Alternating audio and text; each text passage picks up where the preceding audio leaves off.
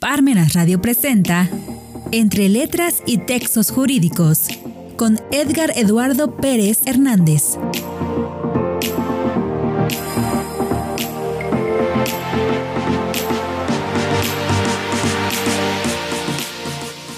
Buenas tardes, tengan todos y todas a este su programa Entre Letras y Textos Jurídicos. Soy Edgar Eduardo Pérez Hernández y tengo el gran gusto, es un honor, un placer estar en un programa más con ustedes para platicar otra obra de uno de mis autores predilectos, eh, Luigi Ferraioli, autor italiano, eh, profesor de la Escuela Roma 3, Filosofía del Derecho y Teoría del Derecho.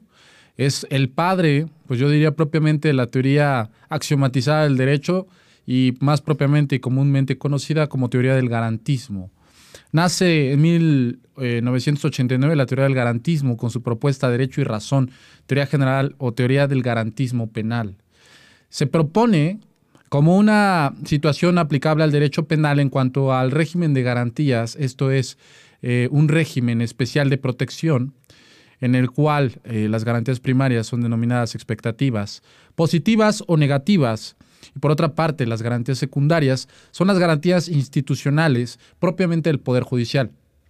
El Poder Judicial se asume, según la propuesta de Ferraioli, como la garantía de que sanciona eh, los actos ilícitos que resulten violatorios de los derechos fundamentales o invalida los actos antinómicos inválidos por ser derecho ilegítimo en cuanto a que no observa el contenido normativo plasmado en las constituciones en sus principales artículos que disponen los derechos fundamentales. En esta perspectiva, Ferraioli dice que el garantismo y sobre todo la teoría del derecho se debe de ocupar de ser prospectiva, y es lo que vamos a platicar el día de hoy.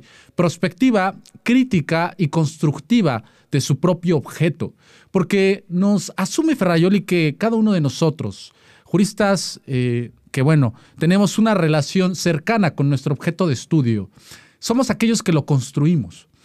Por ahí me gusta citar un ejemplo que suele ser bastante iluminador en este sentido.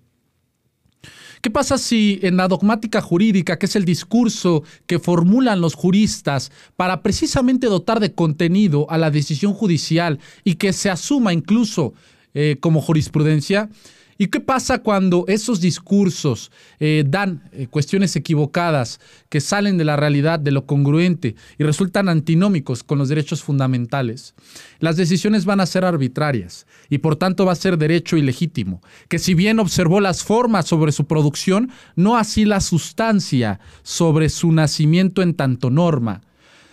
En este sentido, la propuesta del garantismo primero engloba una definición una definición formal eh, precisamente de los derechos fundamentales.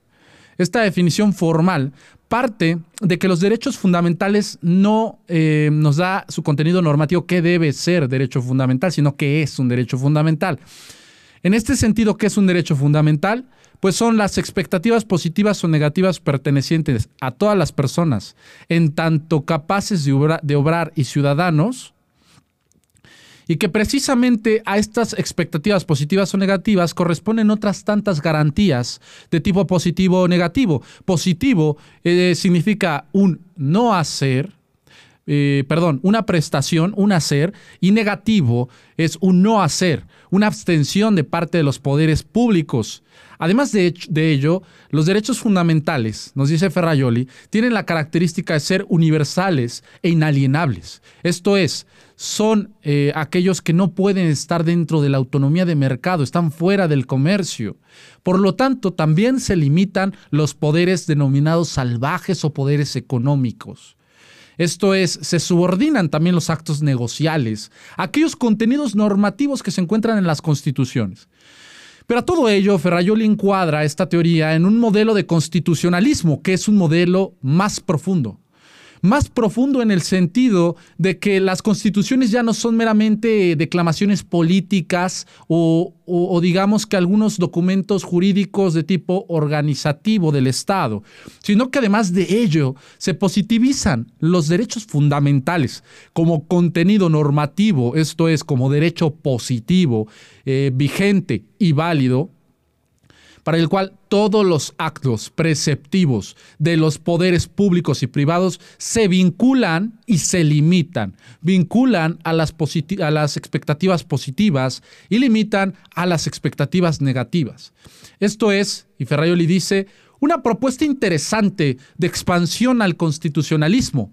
El constitucionalismo, según Ferraioli, puede ser expandido a distintos eh, aspectos. Un constitucionalismo supraestatal o de derecho global, esto es, las constituciones, afirma, son tanto más necesarias cuanto más conflictivas son las sociedades en las que se plantean. Esto es, podemos objetar que resulta utópico que se asuma una constitución de contenido normativo a nivel global.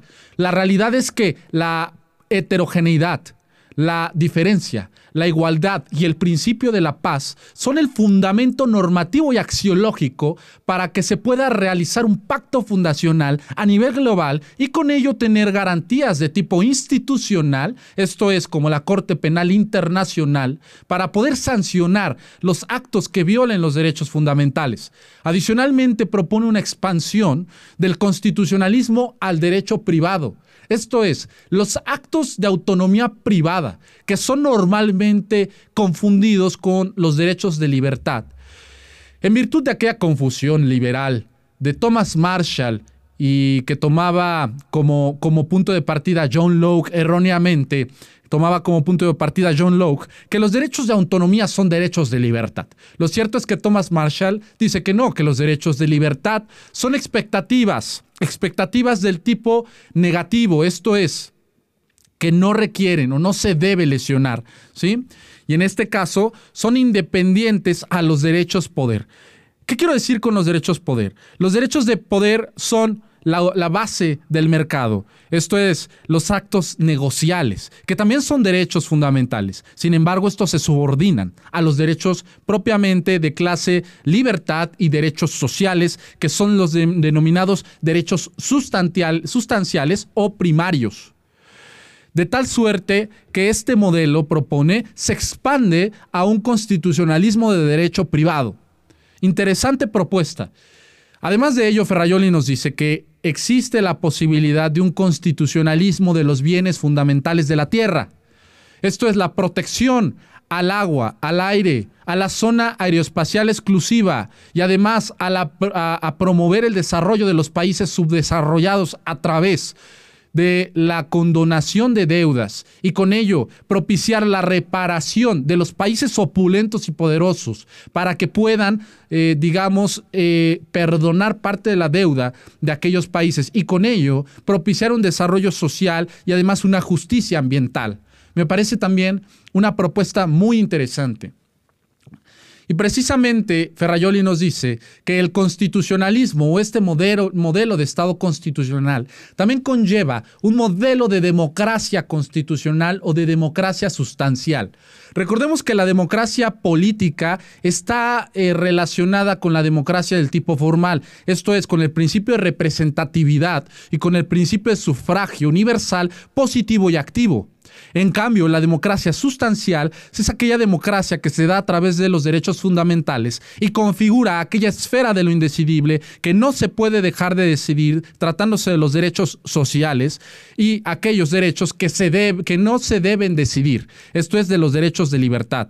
En cambio, en la autonomía de negocios o en los derechos poder o los derechos, digamos, de los más fuertes, es la denominada esfera de lo decidible. Está permitido y es lícito decidir. Por lo tanto, la política debe dejar actuar y debe también reducir lo más posible la amplia arbitrariedad con la que se manejan los poderes privados y además de ello expandir el modelo de constitucionalismo a estos poderes privados. En cambio, también la teoría del derecho y la teoría política y por supuesto la filosofía del derecho, la filosofía política, se han ocupado tradicionalmente de restringir el ámbito de facultades y de poderes de los poderes públicos. En cambio, los poderes privados han carecido de una tradición jus jurídica precisamente para limitar y vincular aquellos poderes.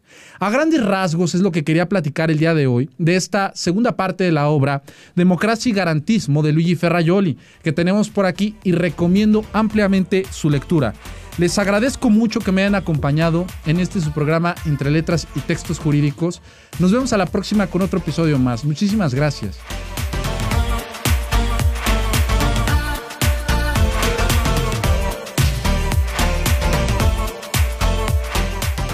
Radio presentó Entre Letras y Textos Jurídicos